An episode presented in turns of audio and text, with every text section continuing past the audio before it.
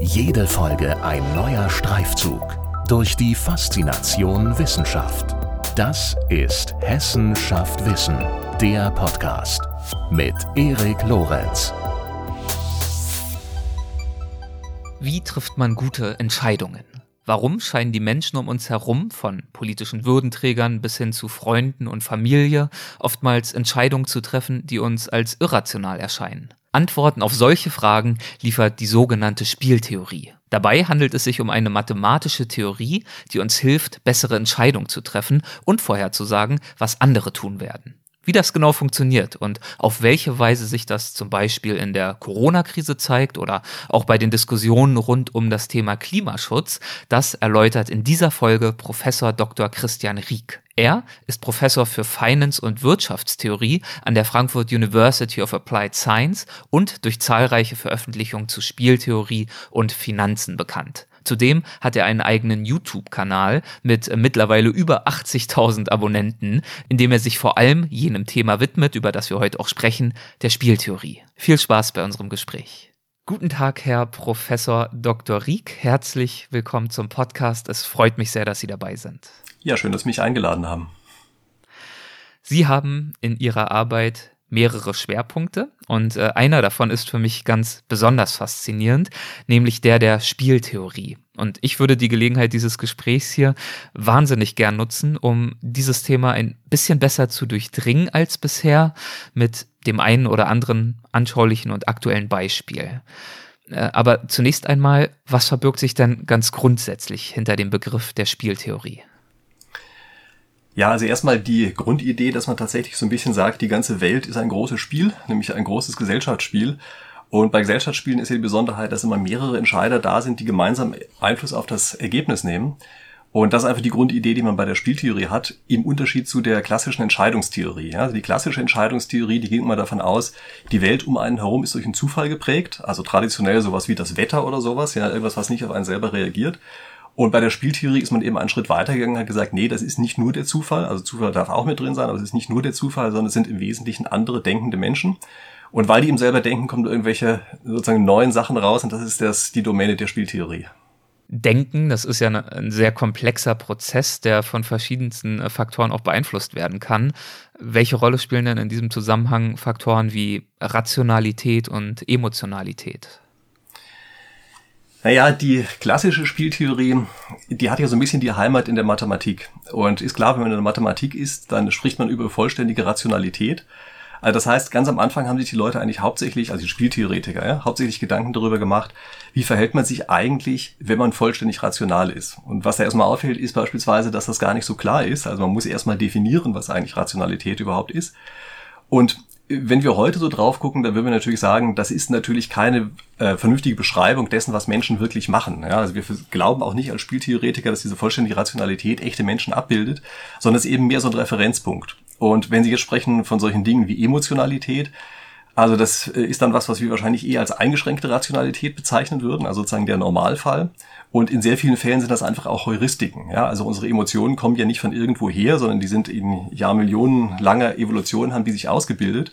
Und die sind meistens schon dafür da, dass wir Situationen sehr schnell als was Ganzes erfassen und dann auf eine Weise handeln, äh, wie sie eben, naja, sich über lange Zeit hinweg bewährt hat. Also so ein bisschen unterscheiden muss zwischen Emotion und Intuition, aber ich will mich jetzt hier nicht zu sehr auf psychologisches Gebiet begeben. Ja. Ähm, aber wie auch immer, diese vollständige Rationalität, wie gesagt, das ist das, womit die Spieltheorie immer aus der Einsicht arbeitet, damit wir mal überhaupt irgendeinen Referenzpunkt haben. Und dann sehen wir uns ja aber in der sozusagen in der Nachbardisziplin, also ursprünglich hieß die in Deutschland ähm, ähm, experimentelle Wirtschaftsforschung, Dort sehen wir uns an, wie sich echte Menschen tatsächlich verhalten. Das ist eigentlich, dass wir da so ein bisschen arbeiten wie die Psychologen. Und diese beiden Dinge zusammen, die ergeben dann eigentlich erst das Gesamtbild und die befruchten sich sozusagen auch ständig gegenseitig. Ja, Sie haben gerade den äh, Punkt oder den Begriff Referenzpunkt gebracht und äh, das bringt mich auf ein Zitat, das Sie mal in einem anderen Interview in dem Zusammenhang genannt haben. Ein Beispiel, da haben Sie gesagt, es ist so, wie wenn wir in der Physik die Flugbahn ohne Luftwiderstand berechnen. Das ist zwar falsch, lässt uns aber die Grundprinzipien erkennen. Das äh, finde ich ja. ja. schön einleuchtend. Also genau, das ist äh, tatsächlich so. Wenn wir sagen Referenzpunkt, dann sagen wir, wir nehmen mal sozusagen das Einfachste, was wir uns vorstellen können und lassen möglichst viele andere Effekte weg. Also ich will jetzt nicht das Wort Störeffekt sagen, ja, wir lassen eben erstmal möglichst viele Effekte weg und gucken uns erstmal an, was passiert denn, wenn sozusagen nur die reine Vernunft, nur die reine Rationalität da ist. Und wie gesagt, es ist natürlich klar, dass wir damit in der echten Welt keine wirkliche Beschreibung haben, aber wir wissen zumindest einfach schon mal, wenn wir das einfachste Modell haben, was kommt dann raus und dann können wir sozusagen die zusätzliche Komplexität immer noch hinzufügen. Und warum ist genau das für uns Menschen so, so nützlich? Sie meinen, warum die, der Vergleich mit der Rationalität für uns nützlich ist? Genau. Ich will gar nicht mal sagen, dass im echten Leben dieser Vergleich wirklich so nützlich ist. Er ist eigentlich mehr aus Sicht des Forschers nützlich, weil wir damit überhaupt erstmal, naja, wissen, was passiert sozusagen unter den Extrembedingungen und uns dann jeweils ansehen können, diese Abweichungen, die wir tatsächlich im echten Leben beobachten. Also erstmal, worauf sind die denn zurückzuführen? und an welchen Stellen können wir möglicherweise eingreifen, um was zu ändern. Also man muss da immer ein bisschen aufpassen. Ja? Wir stellen uns ja vor, die vollständige Rationalität ist immer das, was man anstreben sollte. Tatsächlich ist das aber in vielen Fällen gar nicht so. Also ganz oft ist es so, dass die Ergebnisse, die bei vollständiger Rationalität herauskommen, welche sind, wo wir als Menschen nur den Kopf schütteln und sagen, nee, das wollen wir so aber nicht, und da muss man sich angucken, ja, woran liegt es denn, dass dieser Unterschied zwischen dem, was wir wollen und dem, was wir kriegen würden, wenn wir vollständige Rationalität hätten, äh, woran liegt das denn, dass der da ist und wie können wir denn die Situation ändern, dass das möglichst gering wird? Ja? Äh, häufig ist es einfach so, dass wir im Laufe äh, der ja, Jahrhunderte von, ja, auch von kultureller Evolution einfach gelernt haben, wie wir vernünftig miteinander zusammenarbeiten können. Und das ist dann eben in ganz vielen Fällen nicht vollständig Rationalität, äh, also nicht vollständig rational, denn wir müssen einfach sehen, Rationalität verbietet oft das wirkliche Zusammenarbeiten mit anderen. Ist das so? Können Sie dafür ein äh, kleines Beispiel vielleicht nennen? Naja, wir ähm, profitieren ja auch ganz rational betrachtet oftmals davon, uns eben nicht ausschließlich egoistisch zu verhalten, sondern durchaus eben auch äh, andere mal zum Zug kommen zu lassen.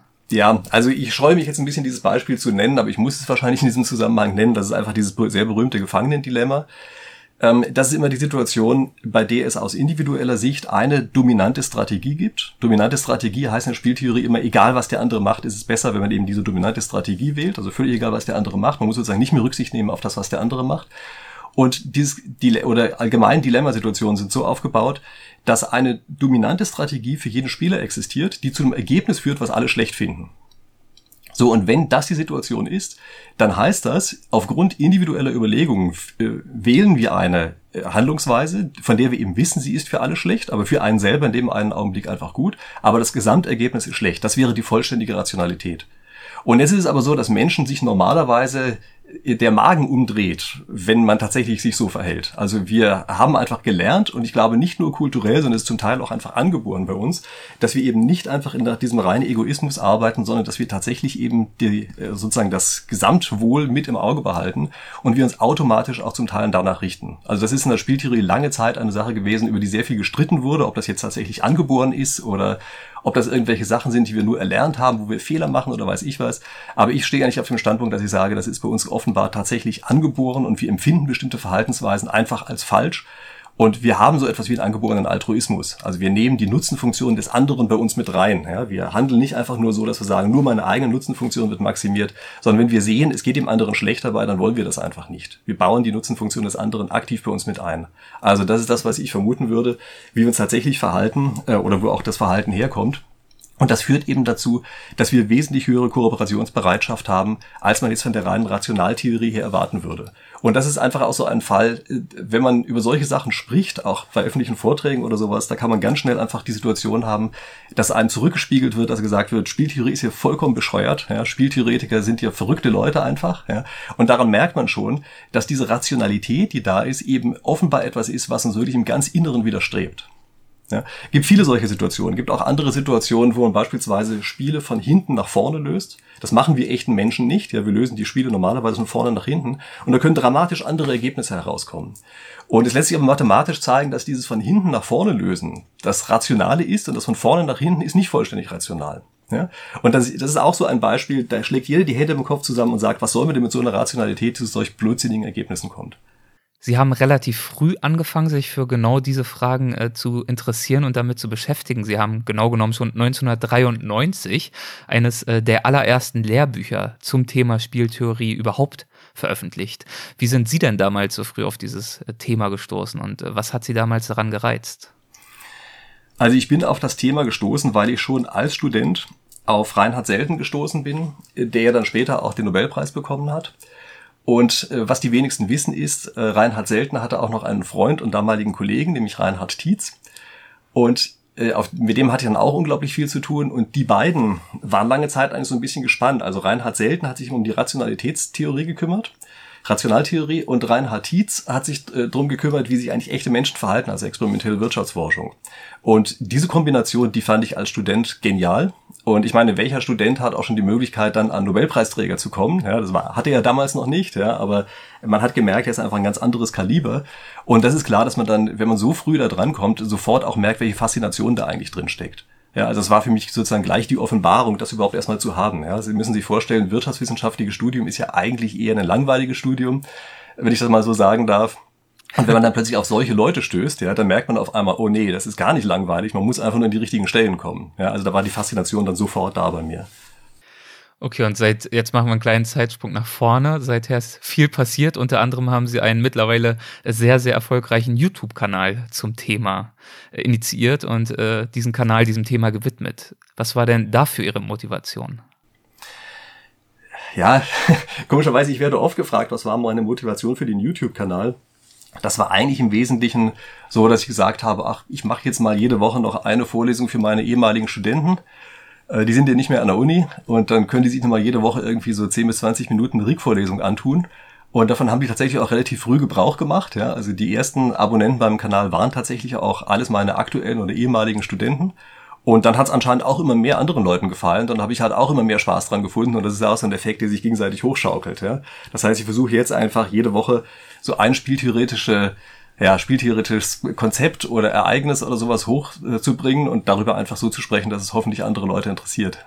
Wie erklären Sie sich das Interesse an diesem Kanal und damit ja auch an diesem Thema? Also ehrlich gesagt, ich war selber auch komplett überrascht. Denn äh, Spieltheorie ist ja überhaupt, also Wirtschaftstheorie, ja, ist der Oberbegriff, ist ja eigentlich etwas, was auch wirklich als trocken und langweilig und weiß ich was gilt.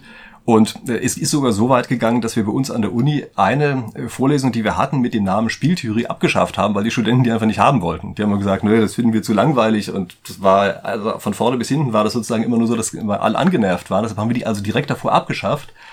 Okay, und ähm, ich weiß nicht, warum das auf einmal alle so spannend finden. Ähm, vielleicht die Verbindung zu den aktuellen Themen oder sowas. Vielleicht hat sich auch in der Welt um uns herum irgendwas geändert. Ich kann es nicht sagen. Jedenfalls bereuen wir jetzt sehr, dass wir diese Vorlesung abgeschafft haben. Denn jetzt fragen die Studenten als eine der häufigsten Sachen, ja, wo ist denn unsere Spieltheorie-Vorlesung?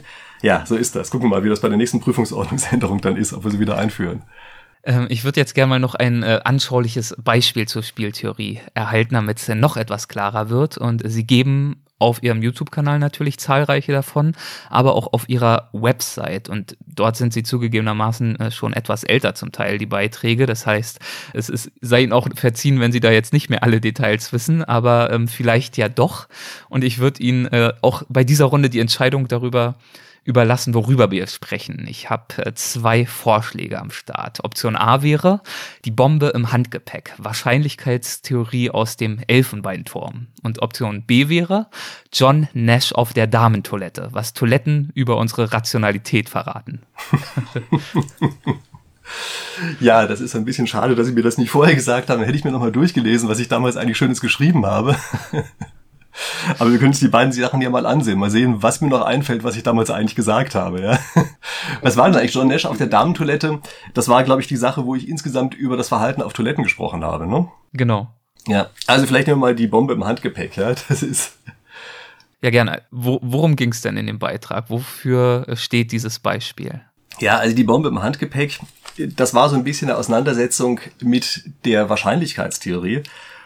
Und das ist so eine fiktive Geschichte, ja, von jemandem, der, äh, weiß ich, bei einer Fluggesellschaft anruft und sagt, wie groß ist eigentlich die Wahrscheinlichkeit, dass eine Bombe sich hier im Gepäck befindet, ja. Dann sagen die halt irgendeinen kleinen Wahrscheinlichkeitswert, sagen, das ist ganz gering, brauchen sich keine Sorgen zu machen, das ist eins zu einer Million oder sowas. Und dann sagt er, wie groß ist eigentlich die Wahrscheinlichkeit, dass zwei Bomben im Handgepäck drin sind?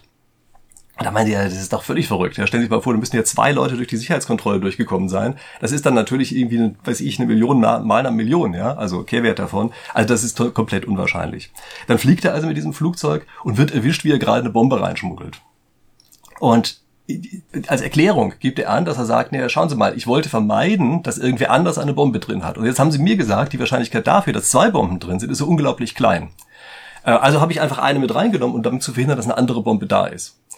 Und das ist natürlich etwas, was man merkt, dass bei der Wahrscheinlichkeitstheorie sehr, sehr, ja, also das ist mal vollkommen absurd. Ja? Das heißt, das weiß jeder sofort, dass man auf die Art und Weise natürlich nicht das andere Ereignis beeinflussen kann. Aber man muss jetzt anfangen, über verschiedene andere Dinge nachzudenken. Also muss ich jetzt einfach fragen, ist denn eigentlich die Situation, die wir hier haben, genau die gleiche, wie die durch die Wahrscheinlichkeitstheorie vorgegeben ist? Und wenn Sie jetzt merken, offenbar ist das eigene Verhalten, ist sozusagen rückgekoppelt zu dem anderen, können tatsächlich komplett neue Ereignisse auftreten. Ja? Also stellen Sie sich mal vor, Sie schaffen es tatsächlich, die Bombe durch die Sicherheitskontrolle durchzukriegen. Hat das eigentlich die Wahrscheinlichkeit verringert oder gleichgelassen? Und genau, was sagen Sie? Sie haben den Artikel gelesen, oder? Was sagen Sie? Ich würde sagen, die Wahrscheinlichkeit sozusagen für jeden Einzelversuch bleibt ja immer gleich. Also sie dürfte nicht verändert worden sein. Ja. Genau wie bei einem vereinzelten Münzwurf die Wahrscheinlichkeit ja auch erstmal 50 Prozent beträgt. Selbst wenn ich schon dreimal Kopf hatte zum Beispiel. Ja, also ich bin bei Ihnen, dass die Wahrscheinlichkeit für das Einzelereignis sich nicht geändert hat. Aber es gibt Ihnen eine Information darüber, wie groß diese Wahrscheinlichkeit ist. Denn also stellen Sie sich vor, Sie schmuggeln die Bombe jetzt tatsächlich durch. Dann haben Sie damit bereits ja gemessen, dass es offenbar doch viel leichter ist, als ursprünglich gedacht war. Und wenn es für Sie leichter war, wird es für einen anderen auch viel leichter gewesen sein. Das heißt also, wenn es tatsächlich demjenigen gelungen sein sollte, die eigene Bombe durchzuschmuggeln, würde ich ihm raten, keinesfalls mit diesem Flugzeug zu fliegen, auch wenn er nicht vorhat, die eigene zu zünden, weil er dann, wie gesagt, die Wahrscheinlichkeit für eine schlechte Sicherheitskontrolle einfach sehr groß ist. Oder man kann da auch mal eine andere Sache nehmen. Äh, stellen Sie sich tatsächlich mal vor, wir machen die Sache mit dem Münzwurf, von dem wir eben ges gesprochen haben, oder von der Sie eben gesprochen haben. Und ich werfe also die Münze und es kommt einmal Zahl. Ja, okay, und sagen, na gut, kommt halt Zahl. Ja, ich werfe nochmal, es kommt wieder Zahl. Ich mache das zehnmal, es kommt jedes Mal Zahl. Ich mache es zwanzigmal, es kommt jedes Mal Zahl. Wenn Sie aus einer Statistikvorlesung rausgehen, müssten Sie jetzt eigentlich sagen, naja, es ist komplett unabhängig. Ob jetzt beim 21. Mal wieder Zahl kommt, ist ein völlig unabhängiges Ereignis. Im echten Leben würden Sie das aber nie tun. Denn im echten Leben wissen sie natürlich genau, dass sie in Wahrheit ein Spiel gegen mich spielen. Und wenn ich es schaffe, vor ihren Augen 20 Mal hintereinander Zahl zu kriegen, dann heißt das, dass ich irgendeinen Trick angewandt haben muss, dass bei mir mit größerer Wahrscheinlichkeit Zahl kommt als Kopf. Denn es ist viel zu unwahrscheinlich, als dass sie das tatsächlich einfach mal so erleben würden. Das heißt also, in sehr vielen Situationen, die wir für Wahrscheinlichkeitssituationen halten, spielen wir in Wahrheit gegen eine andere Person und wir merken das im echten Leben auch sehr schnell. Also wir merken einfach, wenn Dinge plötzlich sehr unwahrscheinlich sind, die auftauchen, dann sagen wir, Moment mal, da steht irgendeiner mit einer Absicht dahinter. Und meistens ist das ja dann auch so. Und ähm, beim Beispiel mit dem Handgepäck und der Bombe, was wäre daran jetzt genau die Spieltheorie? Also wir haben über Wahrscheinlichkeiten gesprochen, aber wo ist die Spieltheorie? Okay, ich gebe zu, das ist tatsächlich aus spieltheoretischer Sicht nicht so ein irrsinnig tolles Beispiel, ja, aber ähm, ja, ist tatsächlich so. Darauf also, wollte ich gar nicht hinaus. Ja, ja, weil wir tatsächlich bisher hauptsächlich äh, über Wahrscheinlichkeiten gesprochen haben. Aber Sie müssen eben sehen, die Sicherheitskontrolle selber äh, ist ja nicht einfach nur eine Wahrscheinlichkeit, sondern die wird ja von Menschen ausgeführt. Das heißt also, wir gucken uns an, wie spielt eigentlich dieser Spieler, der die Sicherheitskontrolle ausführt. Ja, und sozusagen bei der einfachen normalen Modellierung hätten wir das einfach nur als eine Wahrscheinlichkeit modelliert. Aber hier sehen wir, das ist eigentlich falsch, sondern das ist die Verhaltensweise eines anderen Spielers, die wir hier beobachten. Ja, und das heißt, das, was wir als Wahrscheinlichkeit vielleicht vorher modelliert hätten, müssen wir eigentlich als eine strategische Entscheidung modellieren. Ähm, übrigens, äh, gucken wir uns was anderes an, also bei dieser strategischen Entscheidung. Ja? Stellen Sie sich mal vor, Sie würden tatsächlich häufiger mal eine Bombe reinschmuggeln. Dann heißt das, dass Ihr Sicherheitspersonal wahrscheinlich dazu anstacheln, wesentlich besser hinzugucken. Ja, also wenn die immer gucken und finden nie irgendetwas, dann können sie relativ sicher sein, dass sie nach einiger Zeit sagen, naja, ist ja egal, wie gründlich wir gucken, ist ja sowieso nie eine Bombe da. Ja? Das heißt also, wenn Sie das Ganze auffassen als eine Situation, in der Sie tatsächlich gegen einen anderen, rationalen oder zumindest vernunftbegabten Spieler spielen, merken Sie, müssen sich teilweise tatsächlich anders verhalten, damit es ähm, richtig weitergeht. Deswegen ist auch eine Sache, also nur weil mir es gerade einfällt bei der äh, Corona-Krise, ja, das ist ja auch häufig so eine Geschichte, dass man auch einfach nur von Wahrscheinlichkeiten ausgeht, mit denen man sich ansteckt oder dergleichen Dinge.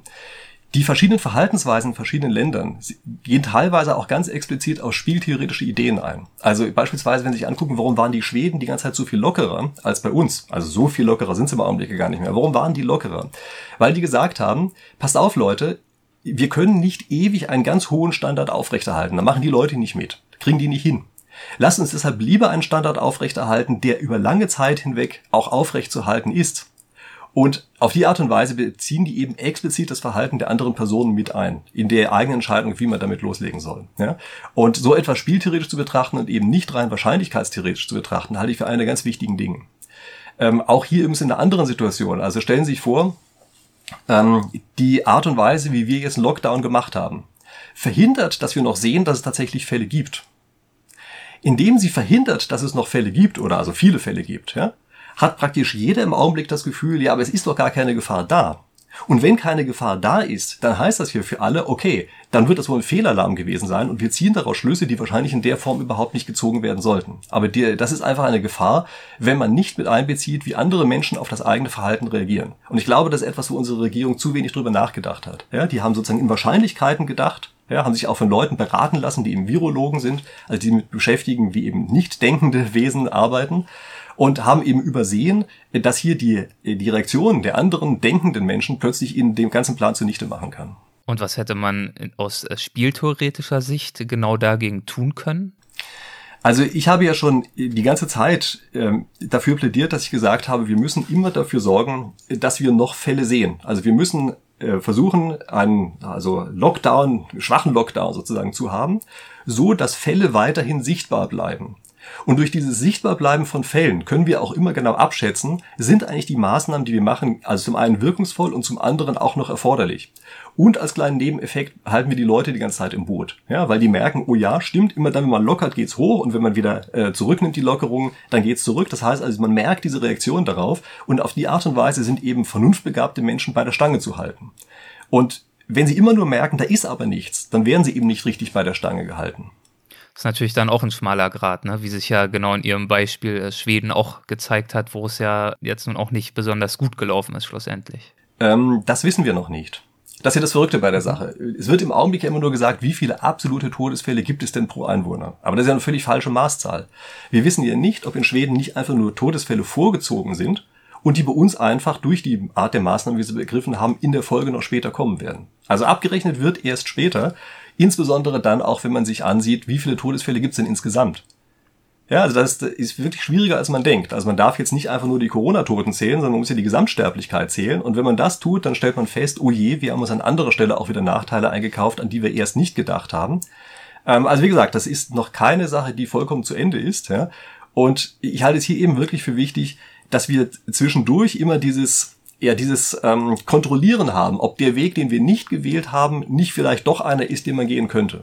Das kennen wir übrigens auch aus der Spieltheorie. Ja? Also wir haben dort oft solche Situationen, dass sozusagen durch neben einer Abzweigung verhindert, dass die andere Abzweigung genommen ist und man weiß danach hier immer nicht mehr, was da hinten ist. Und das heißt, man kann deshalb bei der Abzweigung, die man nicht genommen hat, immer irgendwas machen. Und darauf reagiert die Lösung nicht. Aber das ist übrigens auch die Sache, für die im Reinhard Seltner auch unter anderem den Nobelpreis bekommen hat. Der hat gesagt, nee, nee, Leute, passt mal auf. So können wir die Rationalität nicht definieren. Denn wenn wir an der, äh, der Stelle, die wir nicht erreichen, etwas vollkommen Irrationales machen können, dann kann das Gesamtresultat nicht rational sein. Denn was würde denn eigentlich passieren, wenn wir mal aus Versehen doch in diesen anderen Teil reinkommen? Und deshalb hat er äh, das Modell so erweitert, dass er sagt, wir bauen so eine kleine Störung drauf. Ja? Also er hat immer gesagt, wir müssen jedes Spiel stören. Also passiert durch kleinen Zufall, zieht man einen Zug, den man gar nicht machen wollte. Ja? Und auf die Art und Weise wird also jeder Informationsbezirk, eigentlich auch die Sachen, die ausgeschlossen sind durchs eigene Verhalten oder ausgeschlossen werden sollten, die werden manchmal eben zufällig doch erreicht. Und erst damit kann man Rationalität vernünftig definieren. Ja, also das war sicherlich auch die Idee, die mich darauf gebracht hat, zu sagen, wir müssen immer noch Fälle sichtbar halten, äh, einfach immer zum, äh, zum Double-Checken sozusagen, ja, äh, was denn tatsächlich auf diesem Pfad abseits dessen, was wir gewählt haben, was denn da so los gewesen wäre. Okay, Sie sind jetzt schon auf einige Verhaltensweisen und Entscheidungen eingegangen, die im Zuge der Corona-Krise getroffen worden sind. Und insbesondere haben Sie schon mal angedeutet, wie Privatpersonen auf Maßnahmen wie den Lockdown reagiert haben und darüber denken. Wie ähm, ist es denn mit Reaktionen von Unternehmen auf die Herausforderungen, die genau mit diesen Maßnahmen einhergegangen sind? Lassen sich da auch Beispiele finden für spieltheoretische äh, Verhaltensweisen? Ja, die lassen sich natürlich zuhauf finden. Äh, was hier passiert, ist sicherlich auch, dass wir einfach teilweise Nebeneffekte hatten, an die wir so ursprünglich nicht gedacht haben. Also die Maßnahmen, wo sie jetzt, wie sie jetzt umgesetzt worden sind, haben sich zum Teil eben eher gegen die kleinen Unternehmen gerichtet und große Unternehmen sind teilweise Profiteure davon. Ja, also weiß ich, wenn Sie sich angucken, der stationäre Einzelhandel versus Amazon, das ist ja vollkommen offensichtlich wer in der Zeit profitiert hat. Ja. Aber auch andere Unternehmen, also gerade Großunternehmen, können das jetzt teilweise zum Anlass nehmen, Dinge zu tun, die sie sonst nicht tun könnten. Ja, oder nicht hätten tun können. Also ich glaube schon, dass wir da eine ganze Menge solcher Effekte haben und teilweise halt auch in eine Richtung, also die wir so erstens nicht wollten und die wir zweitens auch gar nicht so gedacht haben vorher.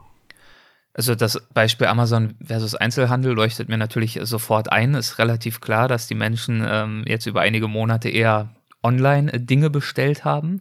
Äh, was wäre da jetzt sozusagen die spieltheoretische Grundlage oder die Theorie, die da zum Tragen kommt? Ich möchte naja, mal wieder verstehen, inwiefern wirklich die Spieltheorie ganz konkret sich sozusagen auswirkt oder zeigt in diesen Situationen. Naja, das ist eher die Sache, wenn man sich eine Maßnahme überlegt, da muss man sich eben immer fragen, welche sind die Reaktionen der Menschen, was sind auch die sozusagen die Folgeeffekte davon. Ja? Und wenn jetzt beispielsweise es geschafft wurde, dass Leute, die bisher immer nur im stationären Einzelhandel eingekauft haben, wenn die auf einmal gemerkt haben, oh, da gibt's ja noch ein anderes Element in meinem Strategienraum, was ich bisher immer unberücksichtigt gelassen habe, nämlich Onlinehandel, dann gewöhnen sie die Leute plötzlich an etwas, was sie sonst vorher so nicht gemacht hätten. Ja, also das ist dann nicht nur eine Sache, dass man sagt, das ist für den einen Zeitpunkt mal so, äh, dass die in der Zeit nur noch online einkaufen, sondern nein, die verändern ihr Verhalten dauerhaft, lernen beispielsweise auch dazu, ja, also lernen erstmal, wie das geht, richten sich ein Konto ein, merken, dass es komfortabel ist und sowas, ja, und das verändert natürlich das Verhalten auch dauerhaft. Also das glaube ich schon, dass das hier was anderes ist, als wenn man das in so einem ganz einfachen Modell hätte, dass man sagt, ja, während die Läden zu sind, gehen die halt dann zu Amazon und danach schalten die wieder komplett zurück. Das wird so nicht sein. Ja? Die verändern eben tatsächlich das, was sie oder wie sie auch wahrnehmen, was sie tun können. Okay, und das äh, ist ja natürlich in vielen Bereichen wahr. Also das wird ja auch gelten für Bereiche wie Kommunikation, wie Mobilität und dergleichen mehr, dass wir jetzt äh, tatsächlich festgestellt haben, das klassische Beispiel sind ja mal irgendwelche geschäftlichen Meetings, die sich wunderbar ja auch digital abhalten lassen, aber dafür gibt es natürlich noch viele, viele andere Beispiele. Ja, diese Meetings, die sind wirklich ein wundervolles Beispiel, weil da mehrere Effekte zusammenkommen. Ja, also zum einen äh, wird es auf einmal möglich, überhaupt plötzlich digitale Meetings abzuhalten weil das ja häufig so ein Netzwerkeffekt ist, wie man so schön sagt. Ja? Also früher konnten sie mit den meisten Leuten kein Zoom oder Skype-Meeting machen, weil sie es einfach nicht installiert hatten. So, jetzt haben sie es installiert und auf die Art und Weise können sie also dieses Meeting machen. Also ganz wundervolles spieltheoretisches Beispiel. Ja? Ähm, auf einmal ist eben der sozusagen die kritische Masse da, so dass man jedem einfach sagen kann, wir treffen uns nur noch digital und alle sagen, ja klar, ich weiß, wie das geht. Ja, mal unabhängig davon, dass immer irgendeine Kamera abstürzt oder so, aber von der Theorie her. Aber damit hört das Ganze ja nicht auf. Der nächste Schritt ist ja, dass wir jetzt unser Verhalten anpassen auf das, was wir neu können. Wenn wir in dieser sozusagen neuen digitalen Welt genauso viele Meetings machen würden wie bisher, wäre das eine super Situation und es wäre wahrscheinlich viel effektiver, wie wir arbeiten, als das, was wir vorher hatten. Aber das wird so nicht sein, sondern wir reagieren darauf und was passieren wird, ist, dass wir immer mehr Meetings machen, die wir im anderen Fall nicht gemacht hätten. Und der ganze schöne Vorteil von dieser Effizienzsteigerung, die wir da drin hatten, wird auf einmal wieder aufgefressen, dadurch, dass wir plötzlich unnütze Meetings machen, wie gesagt, die vorher nicht gemacht worden wären. Ja? Das heißt, wir haben hier also zwei spieltierische Effekte, die richtig schön wie aus dem Lehrbuch hintereinander ablaufen. Also einmal diese Netzwerkeffekte, das ist das erste, wovon ich gesprochen habe, ja? und danach, das ist dann so ein, ja, also eine andere Form von Spiel, wo sozusagen je mehr es wird, desto teurer wird das Ganze auch, ja? Äh, womit am Ende aber äh, durch eine entstehende Ineffizienz der gesamte Mehreffekt aufge, äh, aufgefressen wird. Ja? Also können das beispielsweise äh, interpretieren als ein Taube-Falke-Spiel oder sowas, ja, von der Grundstruktur her. Fragen Sie mir jetzt nicht als Folgefrage, was das ist, sonst muss ich zu lange drüber reden. ja? Aber äh, von der Struktur her ist es sowas, ähm, so dass also immer mehr äh, Meetings abgehalten werden, so zumindest meine Prognose, so lange bis der gesamte Mehrnutzen dieser neuen schönen Technologie weg ist. Und man könnte ja sagen, ja, das ist ja eine sehr, sehr pessimistische oder äh, kritische Betrachtungsweise, aber ich finde den, also zum einen haben sie es ja gerade erläutert, dass es rein spieltheoretisch auf jeden Fall genauso Sinn ergibt. Äh, zum anderen ist es ja auch eine sehr einleuchtende Erklärung genau für das, was wir jetzt schon seit Jahren und Jahrzehnten und wahrscheinlich schon immer erleben in der menschlichen Entwicklung. Also angefangen von Erfindungen wie der Waschmaschine, die uns Arbeit abnimmt und uns helfen soll, mehr Zeit zu haben, effizienter zu sein, mehr Freizeit zu genießen. Natürlich jetzt besonders aber im Rahmen der Digitalisierung, Smartphones, Kommunikation, alles, was darunter fällt, wo wir immer wieder am Anfang dieser Neuentwicklung den Eindruck haben, ja wunderbar, jetzt wird mein Leben leichter, jetzt geht's schneller, jetzt habe ich mehr Zeit. Aber die gesamtgesellschaftliche Entwicklung, auch global betrachtet, ist ja eher gegenteilig. Eher fühlen sich die Menschen ja immer gestresster, eher haben sie das Gefühl, immer weniger Zeit zu haben. Naja, man muss äh, bei solchen Sachen eben einfach die Techniken auf mehreren Dimensionen lernen. Ja? Also die erste Dimension ist, man lernt überhaupt erstmal, wie das Ganze funktioniert. Damit erweitern wir sozusagen den Möglichkeitsraum des Einzelnen ja, und haben eben auch diese Netzwerkeffekte, so dass sowas funktioniert. Im nächsten Effekt hat man meistens etwas, dass man über das Ziel hinausschießt und den negativen Teil erstmal zu stark betont. Und dann ist es ja so, und das ist ja zum Glück unsere Vernunftbegabung, die wir haben, das merken wir ja dann meistens irgendwann. Das heißt also, die cleveren Leute merken dann schon, wie man sowas macht und merken beispielsweise, dass dieses Überkommunizieren, was jetzt hier wahrscheinlich eine Folge sein wird, dass man das auch wieder auf eine vernünftige Weise einschränken kann und dann eben sozusagen die Vorteile aus beiden Welten hat. Also verstehen Sie mich da nicht falsch, ja. Ähm, auch wenn ich häufig so sehr nihilistische Sachen an die Wand male, äh, glaube ich gar nicht mal, dass ich so eine vollkommen negative Grundeinstellung habe, ja, sondern im Gegenteil. Ich glaube bei vielen Dingen, dass am Ende schon was Positives rauskommt. Wir müssen aber eben sehen, dass dieser Weg dahin mitunter einfach ein steiniger Weg ist. Ja? Und wir dürfen auch nicht vergessen, dass natürlich einige Leute dann schon auch äh, teilweise einfach über lange Zeit sozusagen runterfallen. Ähm, also wenn ich mir angucke, wie beispielsweise die jetzt jüngeren Generationen über lange Zeit hinweg Verabredungen getroffen haben. Die hatten also auf einmal irgendwie diese ganzen Messenger-Dienste und damit war Kommunikation sehr viel leichter als vorher mit dem Telefon. Und das hat dazu geführt, dass praktisch über lange Zeit hinweg Verabredungen praktisch nicht mehr vernünftig getroffen werden konnten, weil jeder immer das Gefühl hatte, ach, ich brauche es ja nicht so genau zu machen ich kann im letzten Augenblick auch noch absagen und sowas. Und dann wird es eine unglaublich komplizierte Spielsituation, ja, die dabei rauskommt, die dann eben oft dazu führt, dass am Ende alle frustriert Samstagabend da sitzen und sich nicht vernünftig getroffen haben oder nicht an der Stelle, die wirklich allen Spaß gemacht hat. Aber das ist ja nicht der Endzustand. Das ist ja ein Zustand, der dann tatsächlich auch gelernt wird und dieses völlig chaotische Kommunizieren wird ja auch immer stärker wieder zurückgedrängt äh, zugunsten etwas, äh, so dass die sich eben wirklich vernünftig verabreden können, auch zu Dingen, die ihnen Spaß machen. Also man sieht, das ist einfach eine Übergangsphase, äh, die dann am Ende dazu führt, dass es eben tatsächlich besser ist als vorher. Und genau über dieses äh, besser als vorher haben sie äh, auch ein eigenes Video gemacht. Sie haben ein Video darüber gemacht, wie der Virus, neben den ganz negativen Effekten natürlich, hier und da auch der Wirtschaft und auch der Gesellschaft insgesamt helfen kann. Und ein, zwei Punkte, die Sie dort angesprochen haben, haben wir jetzt, glaube ich, auch schon angesprochen, zum Beispiel äh, Netzwerkeffekte. Ich weiß es jetzt nicht mehr ganz genau. Im Video hatten Sie äh, von äh, Pfadabhängigkeiten gesprochen. Geht das so beides in die gleiche Richtung? Ja, also Netzwerkeffekte führen oft zu Pfadabhängigkeiten. Also in der Tat, wir haben es sehr oft so bei so einer Schwarmintelligenz, ja, das ist ja das, was so Gesellschaften eigentlich auszeichnet. Da haben wir sehr oft so, dass dieser Schwarm sozusagen in eine Richtung schwimmt und sehr, sehr schwer davon abzubringen ist, in diese Richtung weiter zu schwimmen. Das hat übrigens auch Vorteile, ja. Also es ist schon sinnvoll, nicht durch jede Kleinigkeit sich wieder ablenken zu lassen, sondern dass man so eine gewisse Beharrlichkeit hat. Aber manchmal kann es eben dazu führen, dass der Gesamtschwarm einfach auf einen Pfad gekommen ist, der nicht so schrecklich gut ist, um das mal so zu sagen. Und dann ist es eben eine sinnvolle ähm, Sache, wenn der plötzlich umgeleitet wird, aber das passiert nicht, wenn man nur kleine Änderungen hat. Und solche sehr einschneidenden Änderungen wie das, was wir jetzt mit dieser Corona-Geschichte hatten, das kann eben dazu führen, dass ein vollkommen neuer Pfad eingeschlagen wird. Und meistens ist es dann schon so, dass man auf einen sozusagen langfristig besseren Pfad springt. Ja, so, und das ist einfach eine Situation, von der ich schon glaube, dass sie bei, äh, bei dem Virus jetzt, ähm, also an vielen Stellen tatsächlich solche Pfadabhängigkeiten mal zumindest neu gewürfelt hat. Das heißt ja nicht, dass jeder Pfad, auf dem er in der Vergangenheit war, dass er schlecht war, aber es ist eben einfach mal eine Möglichkeit, auf so einen neuen Pfad zu kommen. Man muss sich aber auch klar machen, das ist, wenn man in dieser Situation selber drin ist, ist das nie etwas Angenehmes. Also den Pfad verlassen zu müssen, heißt immer, man muss raus aus etwas, was eigentlich gut ist, was man eigentlich nur im Kleinen justieren wollte. Und dieser Übergangszustand ist immer einer, der sehr, sehr unangenehm ist. Deshalb passiert der auch immer nur durch Krisen, die von außen an einen herangetreten werden. Ja, und ich möchte auch nicht missverstanden werden in der anderen Richtung. Also ich sage jetzt nicht, jede Krise ist eine tolle Sache, ja, also völliger Blödsinn, ja. Aber äh, sie hat eben immer das Potenzial, tatsächlich auf lange Sicht zu etwas Besserem zu führen. Und wie gesagt, meistens ist es so, dass wenn es überspringt auf einen anderen Pfad, ist es auf lange Sicht dann schon auch der, der sich als besser erweist. Und in dem Fall macht auch äh, ein anderer Punkt, den Sie in diesem Video bringen, Sinn, nämlich der Begriff des natürlichen Experiments. Ja, natürliches Experiment, in der Tat. also es gibt viele Dinge, äh, die kann man nur theoretisch erörtern, man kann sie nicht ausprobieren. Ja, also viel, bei vielen Sachen geht das einfach nicht. Sie können beispielsweise nicht, wenn Sie das Gefühl haben, ähm, weiß ich, irgendein Medikament ist schädlich, es einfach mal der großen Gruppe Probanden verabreichen und danach sagen, ja stimmt, wir hatten recht, es war schädlich. Ja, das geht nicht, das können Sie nicht als Experiment machen. Ähm, und das gilt natürlich auch für andere Dinge, die jetzt nicht so extrem sind wie das, einfach weil es zu teuer wäre, dieses Experiment zu machen. Ähm, aber eben, wie gesagt, durch so eine Krisensituation macht man es plötzlich, weil man es machen muss. Also das ist dann nicht, man macht es nicht, um was rauszukriegen, sondern es wird an einen herangetragen, wird gezwungen, etwas zu ändern. Und da kann man eben plötzlich Dinge sehen, die man vorher nicht gesehen hat.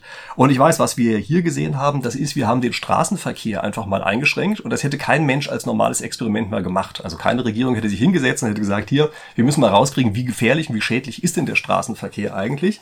Wir schalten den einfach mal zwei Wochen ab. Ja, das hätte man nicht machen können. Aber jetzt haben wir es gemacht, faktisch. Also der Straßenverkehr ist drastisch zurückgegangen. Und was haben wir gesehen? Wir haben gesehen, die Feinstaubbelastung ist nicht zurückgegangen, sondern ist hochgegangen. in vielen Gebieten.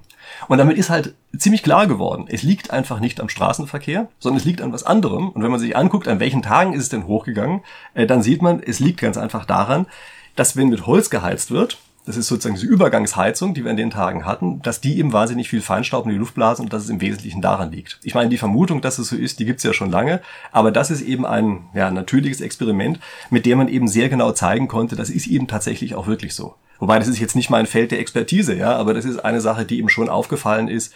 Und also namentlich der Kachelmann ist derjenige, der ja immer wieder darauf hinweist und immer wieder auch diese Zahlen veröffentlicht und zeigt, es liegt eben tatsächlich an diesem, an diesen Heizöfen, also Holzfeueröfen. Und äh, damit eben zeigt, die sind keineswegs so gesund und umweltfreundlich, wie man immer denkt, sondern die führen eben dummerweise genau zu dem Feinstaub, den wir fälschlicherweise dem Straßenverkehr zugeschrieben haben. Und solche Dinge kriegt man eben tatsächlich auch nur dadurch raus. Also ich bin mir relativ sicher, dass es auch in ganz vielen anderen Gebieten jetzt Sachen gibt, die wir dadurch, dass auf einmal zum Beispiel Verkehr und überhaupt Geschäftigkeit und sowas runtergegangen ist, dass wir jetzt auf einmal messen können, die wir vorher nicht messen konnten. Da freut sich natürlich ein Wissenschaftlerherz, klar. Ja, das ist klar, da freut sich das Wissenschaftlerherz.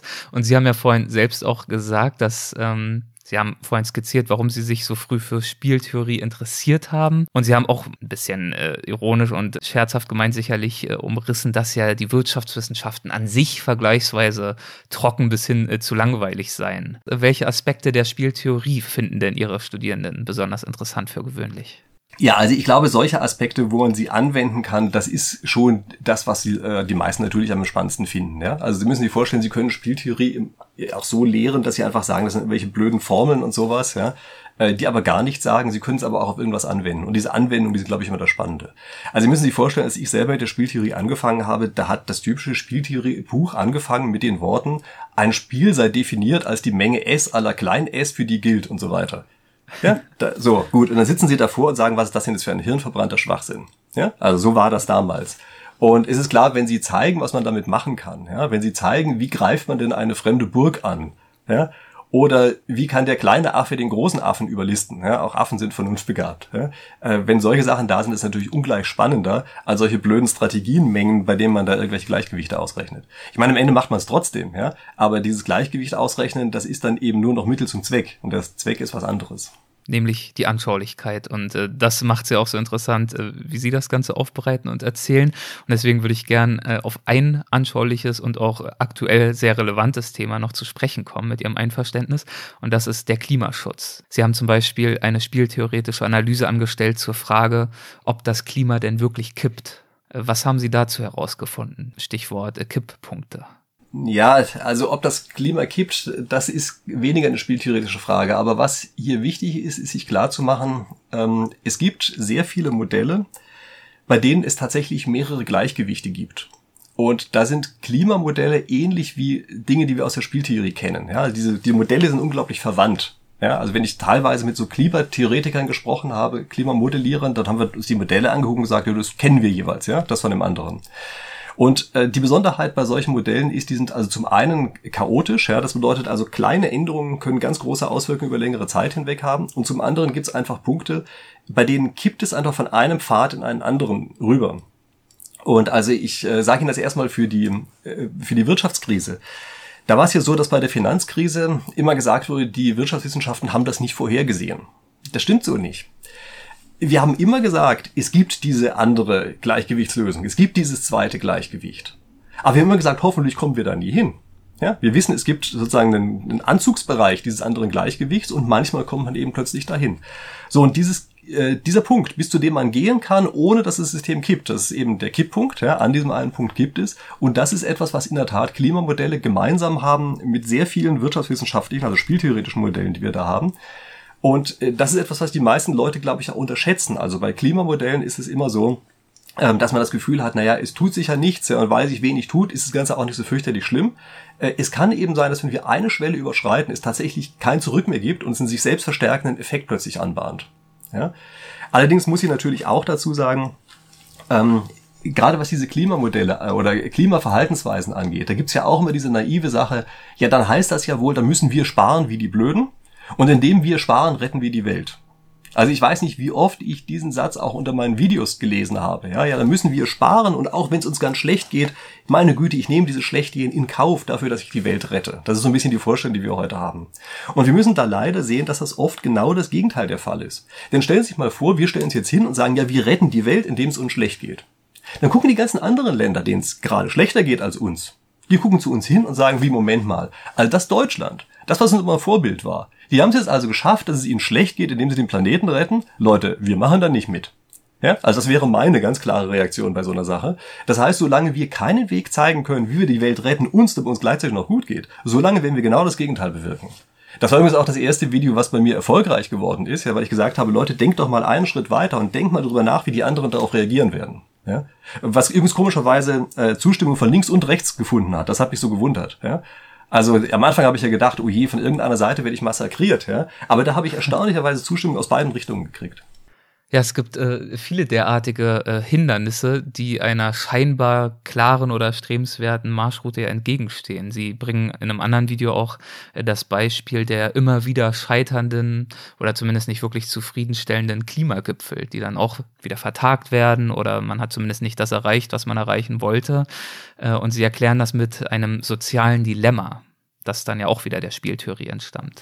Klar, all dieses soziale Dilemma, klar, das ist natürlich bei diesen ganzen Klimasachen, auch bei vielen anderen solchen internationalen Gipfeln. Sie müssen sich vorstellen, da sitzen alle immer im Kreis und sagen, ja, ja, wir wollen, dass irgendwas gut wird, aber wir wollen nicht, dass es uns was kostet.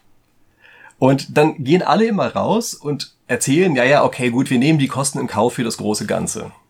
Und wenn es kleine Kosten sind, so wie bei diesen FCKW, ja, die die Ozonschicht angestrichen haben, äh, angegriffen haben, wenn das so wenig ist, dann sagen alle danach, na okay, da können wir uns dran halten, das ist wenig genug.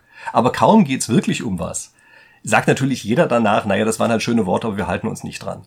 Also das ist auch eine Sache, das habe ich auch in Vorlesungen immer wieder gezeigt. Ja, ich mache da solche äh, Dilemmaspiele. Sie können das sehen, egal wie kooperativ eine Gruppe ist nach relativ kurzer Zeit bricht diese Kooperation bei sowas zusammen, weil eben nicht alle bei der Kooperation mitmachen. Und es ist eben eine dominante Strategie, also sozusagen das stärkste Argument, was wir in der Spieltheorie haben, diese nicht kooperative Lösung zu wählen, also in den Dilemmasituationen. Also können Sie sicher sein, diese ganzen internationalen Gipfel, wo Sie immer in Kreis setzen und sagen, ja, ja, trotz Dilemma machen wir das jetzt so, die werden das danach nicht so tun. Das ist vollkommen klar. Das wissen Sie vorher, dass das so ist. Und es wird eine reine Schaumschlägerei sein. Also das heißt, man muss sich in solchen Sachen immer überlegen, wie ändert man denn das Spiel, dass man aus diesem blöden Dilemma rauskommt kommt, dass es keine Dilemmasituation mehr ist, dass jeder Einzelne auch tatsächlich einen Vorteil hat, wenn er mitmacht. Und solange wie man das nicht schildern kann, können Sie es komplett vergessen. Das ist übrigens auch eine Sache, die ich ganz oft mit meinen Studenten gemacht habe, auch in Vorlesungen. Ich habe dann gesagt, okay Leute, ihr habt gesehen, Kooperation ist zusammengebrochen, ist ja doof. Jetzt setzt euch mal zusammen und überlegt einfach mal, was ihr machen könnt. Denn ich weiß schon ganz genau, was passiert. Wenn die die Vereinbarung treffen, ja, ja, wir werden ab jetzt ganz kooperativ sein, werden die nach Hause gehen und keiner wird kooperativ sein. Das wissen sie schon vorher. Ich habe das so viele Jahre, so viele Semester inzwischen gemacht, dass ich weiß, immer wenn das die Vereinbarung ist, wird nichts dabei rausgekommen sein. Aber dann, wenn die sich etwas überlegen, wie tatsächlich ein Verhaltensplan ist, der umsetzbar ist, also technisch gesprochen der Nash-Gleichgewicht ist, ja, den Begriff kennen die zu dem Zeitpunkt meistens noch nicht, aber die entwickeln Sachen, die in Nash-Gleichgewicht sind. Immer wenn die das vereinbaren, dann kann man sich ziemlich stark darauf verlassen, dass es am Ende auch umgesetzt wird. Und das ist in der echten Welt natürlich genauso. Was ist das Nash-Gleichgewicht? Das Equilibrium? ja, also kurz gesagt, Nash-Gleichgewicht ist eine Situation, wenn Sie davon ausgehen können, dass die anderen dabei bleiben, haben Sie selber zumindest keinen Anreiz, was anderes zu machen. Ja, also je stärker sie daran glauben, dass sich alle dran halten, desto stärker ist es auch so, dass man sich wirklich selber dran halten sollte, um das mal einfach zu sagen. Und das ist was ganz Einfaches, ja. Denn stellen Sie sich vor, Sie glauben daran, dass die anderen sich dran halten und Sie haben dann einen Anreiz, sich selber nicht dran zu halten. Dann wissen Sie ganz genau, dass Sie sich nicht dran halten werden. Also dieses Netzgleichgewicht ist eigentlich eine Minimalbedingung dafür, dass man bei einer Vereinbarung mitmacht. Also wenn irgendwo eine Vereinbarung getroffen wird, die kein Netzgleichgewicht ist, können Sie gleich vergessen, das wird nicht passieren. Also liefert die Spieltheorie durchaus auch äh, nicht nur Analysen für solche Verhaltensweisen, die zu bestimmten Resultaten führen, wie gescheiterte Klimagipfel, sondern sie gibt durchaus auch äh, Lösungsvorschläge mit an die Hand. Ja, ja, klar, natürlich. Also wir können relativ gut also Vorhersagen machen, welche Arten von Vereinbarungen eingehalten werden und wir können auch ziemlich gut äh, Empfehlungen geben, wie man Vereinbarungen schließt, die eingehalten werden. Das auf jeden Fall. Ja? Und das ist auch kein Hexenwerk sozusagen. Also wenn man ein bisschen sich auskennt mit der ganzen Sache, dann kann man extrem gut Vereinbarungen äh, designen, die am Ende auch tatsächlich eingehalten werden. Sie können es übrigens auch einseitig machen. Äh, Sie können auch einen Mechanismus so zusammenbauen, äh, dass wenn Sie sozusagen die Hoheit über den Mechanismus haben, Sie einen konstruieren können, der für Sie gut ist und für die anderen schlecht. Ja, also das wird beispielsweise bei Einkaufsverhandlungen sehr oft angewandt. Ja, da wird einfach ein Mechanismus ja, vorgegeben, wie die anderen bieten müssen. Ja, diejenigen, von denen man was kaufen möchte. Und das wird so gestaltet, dass es halt möglichst schlecht für die ist und möglichst gut für einen selber. Ja, mhm. und das ist übrigens vollkommen frustrierend. Also wenn Sie merken, Sie sind in so einem Mechanismus drin, dann merken Sie, wie die Kraft solcher spieltheoretischen Modelle eigentlich ist. Die Kraft der spieltheoretischen Modelle. Das ist ja vielleicht ein schöner Titel für die Folge. Werde ich mir mal merken.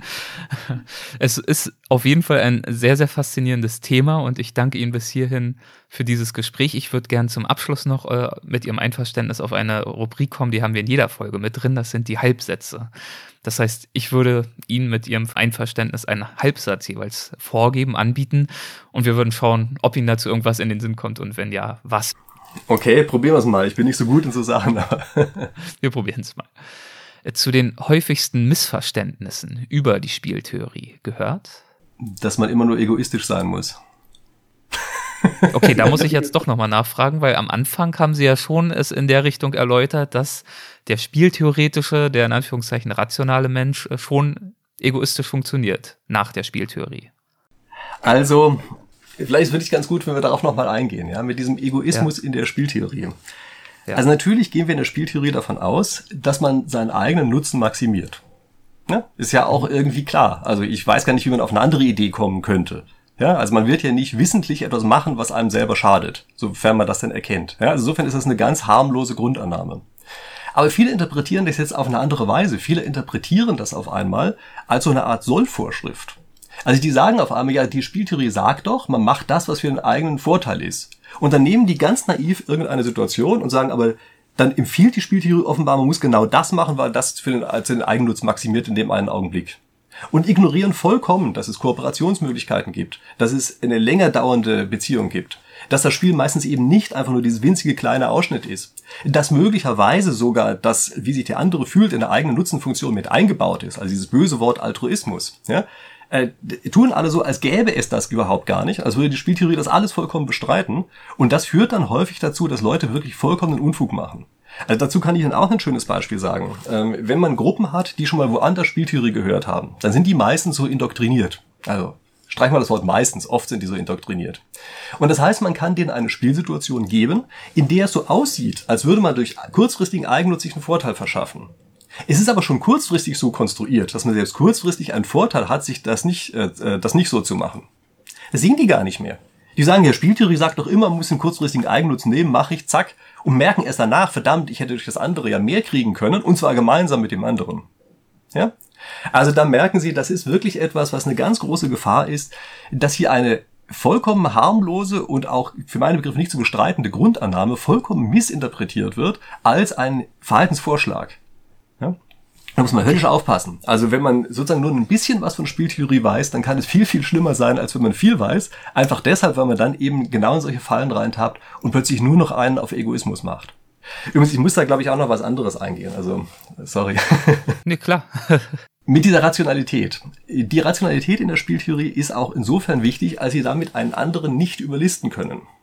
Ja, also die ist sozusagen, die Spieltheorie ist so, wie sie angelegt ist als Rationaltheorie, ist listfrei. Und zwar deshalb, weil der andere ja mit seiner ebenfalls unbeschränkten Rationalität die List sofort durchschauen würde. Ja? Deshalb kennt mhm. also die westliche Spieltheorie auch überhaupt gar nicht die List. Dieses Wort kam einfach nicht vor. Ja? Kann ja auch nicht vorkommen, wenn alle vollständig rational sind. Wenn wir jetzt aber eingeschränkte Rationalität haben, dann merken wir natürlich sofort, oh, dann kann das jetzt aber plötzlich doch passieren. Ja? Und das ist eine andere Richtung, also von der ich mir auch ein bisschen auf die Fahnen schreibe, dass ich die überhaupt die Spieltiere entdeckt habe. Das sind nämlich die sogenannten Strategeme, Kriegslisten, ja, die also heutzutage meistens chinesischen Strategien zugeschrieben werden. Da heißen die 36 Strategeme, aber die gibt es in unserer Kultur auch ganz genauso. Und diese 36 Strategeme oder überhaupt Strategeme sind Methoden, wie man den anderen überlisten kann. Das ist immer eine Welt der eingeschränkten Rationalität. Und das ist für die echte Welt natürlich unglaublich wichtig. Also in der echten Welt ist es unglaublich wichtig, nicht nur zu verstehen, was würde denn ein rationaler Spieler machen, sondern auch zu verstehen, was macht denn ein nicht vollständig rationaler Spieler und an welchen Stellen bin ich denn vielleicht nicht vollständig rational und an welchen Stellen versucht mich deshalb jemand zu überlisten. Ja? Also was eben, okay, also gut, wir haben auch von Krisen gesprochen, das muss ich jetzt einfach unterbringen. Können Sie ja rausschneiden. Nein, keine Sorge. nee, ich bin auch deshalb gerade bei diesen 36 Strategien, weil mein letztes Buch heißt also die 36 Strategien mit der Krise. Das heißt, ich habe mich also gerade mit diesen Strategien in der letzten Zeit besonders stark beschäftigt. Ja? Aber wie gesagt, das halte ich also für eine der ganz, ganz wichtigen Sachen, äh, dass man jetzt nicht diese Rationalität in der Weise missinterpretiert. Dass man immer nur sagt, es geht immer nur um Egoismus und immer nur um kurzfristigen Egoismus und sowas. Das ist überhaupt nicht der Punkt dabei. Ja, ja okay. Ähm, die, die Krise, die in Ihrem Buchtitel angesprochen wird, ist aber nicht die Corona-Krise, sondern das ist wahrscheinlich noch äh, der allgemeine Krisenbegriff, den Sie da benutzen, oder geht es da schon konkret? Ich habe tatsächlich, ich habe tatsächlich die Corona-Krise als sozusagen Aufhänger genommen bei der ganzen Geschichte. Mhm. Also das ist in der Zeit entstanden, in der man hauptsächlich zu Hause gesessen hat. Ja, also abends habe ich dann tatsächlich an diesem Buch geschrieben. Und die Idee dahinter ist die, dass ich gesagt habe, Krisen verhalten sich so wie ein vernunftbegabter Gegenspieler. Und das klingt erstmal schräg, das weiß ich. Also wieso sollte sich eine Krise vernunftbegabt verhalten? Das liegt daran, dass die sozusagen als ob auftritt. Also stellen Sie sich mal vor, Sie haben eine Krise, die versucht eine Krise zu werden und Sie erkennen die aber gleich. Dann wird es keine Krise. Dann handeln Sie nämlich entsprechend dagegen. Und damit merken Sie sofort, dass nur diejenigen als Krise übrig bleiben, die sich plötzlich anders entwickeln, als man erst gedacht hat. Ja, und das genau ist eben die Sache, die tatsächlich einen vernunftbegabten Gegenspieler normalerweise auszeichnen. Und da ja in diesem Fall einer von beiden offenbar überlistet worden ist, nämlich derjenige, der die Krise reintapst, ja, muss man sehen, das hat eben auch noch mit Strategien zu tun. Und es ist mir in dieser Corona-Krise ist mir das wirklich aufgefallen, dass das also ein ganz, ganz starkes Element ist, ähm, dass also sich Krisen wirklich verhalten, als wäre dort ein anderer, der sozusagen absichtlich gegen uns arbeitet. Ja?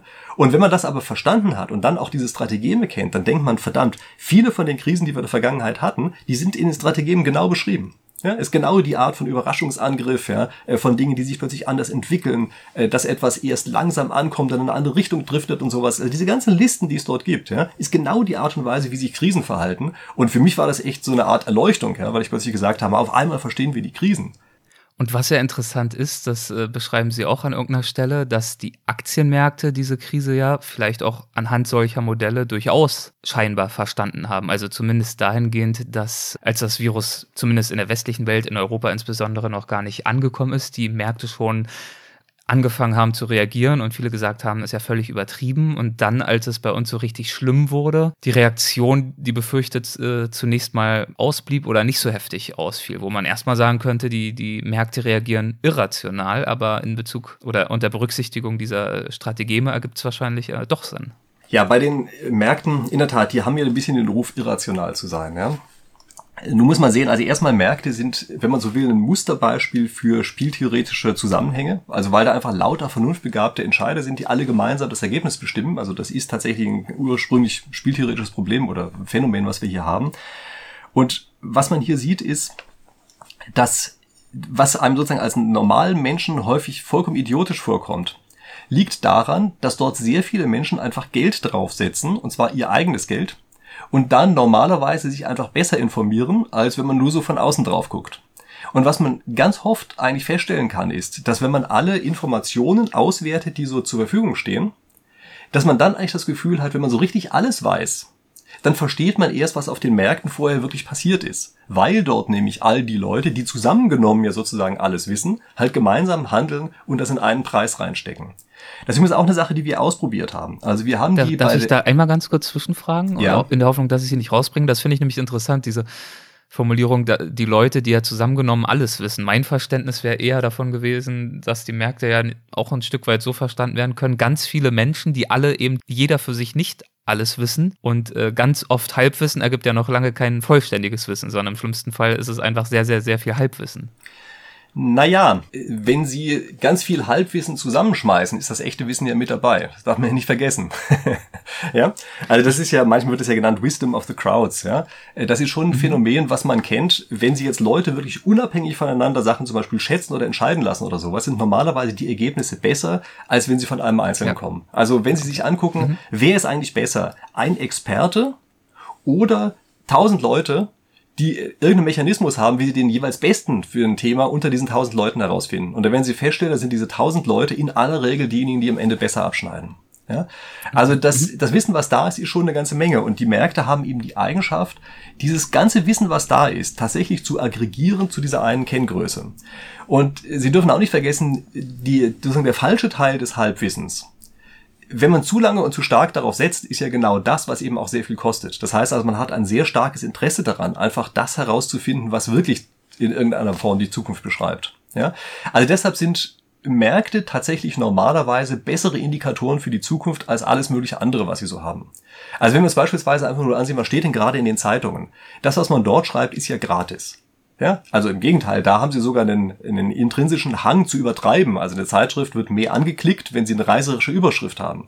Wenn sie aber aufgrund dieser reißerischen Überschrift am Ende traden, und der, die Kursentwicklung ist nicht so wie die reißerische Überschrift war, dann ist es teuer. So, das heißt, der eine hat also Cheap Talk, wie wir das nennen, er kann einfach nur billig reden und der andere muss tatsächlich, also sozusagen teures reden, ja, äh, dann ist klar, dass derjenige mit dem teuren Reden einfach stärker aufpasst.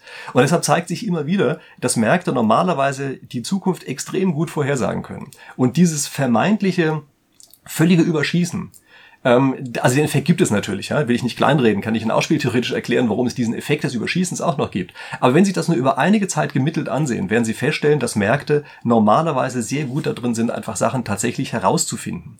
Und so war es eben auch diesmal. Bei der Corona-Krise war es zu einem Zeitpunkt, zu dem bei uns noch gesagt wurde, ach, das ist harmloses Zeug eigentlich. Ja? Da haben die Märkte schon gesagt, uh, uh, ja, da kann sich aber ganz schön viel tun, Lieferketten können zusammenbrechen, kann sich ja doch noch über die Weltverbreitung was. Die haben viel, viel stärker reagiert. Und damals konnte man in der Zeitung auch oft lesen, dass gesagt wurde, ach, diese Märkte sind ja wieder mal irrational, ja, sollen sich mal angucken, was wirklich los ist.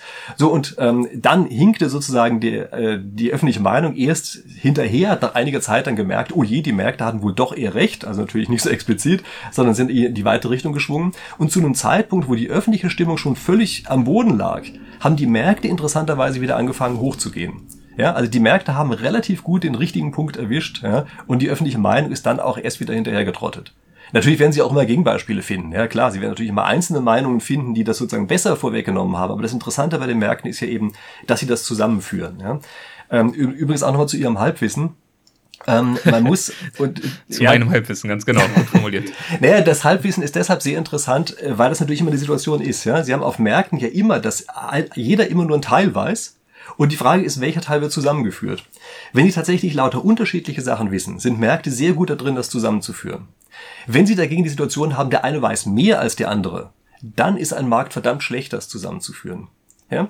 Also äh, wenn der eine alles das weiß, was der andere weiß und noch mehr, dann sprechen wir von asymmetrischer Information. Und asymmetrische Information ist etwas, was zu Marktversagen führt. Das verwechseln die meisten Leute. Ja, die meisten Leute wissen nicht, dass wenn jeder unterschiedliche Sachen weiß, das genau die Situation ist, die für Märkte gut sind. Aber wenn einer mehr weiß als der andere, dass das eine Situation ist, die Märkte killt. Was übrigens der Grund ist, weshalb Insider-Trading verboten ist. Gut, dann kommen wir vom äh, Halbwissen nochmal zu den Halbsätzen und äh, ich äh, mache weiter mit der nächsten Frage, mit dem nächsten Halbsatz. Für die Spieltheorie begeistere ich mich insbesondere, weil ich schon ganz früh darauf gestoßen bin und nichts Interessanteres gefunden habe. Nein, ist wirklich so. Das ist, ähm, das ist so eine Sache, man hat im Studium ja wenige Dinge, von denen man so sagt, so die waren am Ende dann wirklich prägend. Ja? Und hier einfach auf diesen, sozusagen den Club der ursprünglichen Spieltheoretiker gestoßen zu sein, das war für mich einfach augenöffnend. Ja, dass da auf einmal habe ich gemerkt, boah, da ist hier echt was dahinter, kann man wirklich was dazulernen, äh, kann man plötzlich Dinge machen, von denen man vorher nur zu träumen wagte. Ja, das ist klar. Da bin ich einfach, hatte wirklich das Glück, ich bin wirklich als Student in in so einen Zirkel reingekommen. Ja, also Sie müssen sich vorstellen, mit welchen Professoren hat man als Student denn normalerweise schon zu tun? Normalerweise ist es schon schwierig, an Professor ranzukommen. Ja, sondern ich bin da an Leute rangekommen, die der Zirkel waren, dann um Nobelpreisträger, die immer die tollsten Sachen gemacht haben. Ich war da mittendrin als Student. Haben mich auch einfach mitgenommen, ja. Also das war auch eine tolle Sache, ja. Die haben das halt toll gefunden, dass ich das toll gefunden habe, dann war ich halt mit dabei. Ganz in meinem Element bin ich, wenn? wenn ich in den Flow gekommen bin.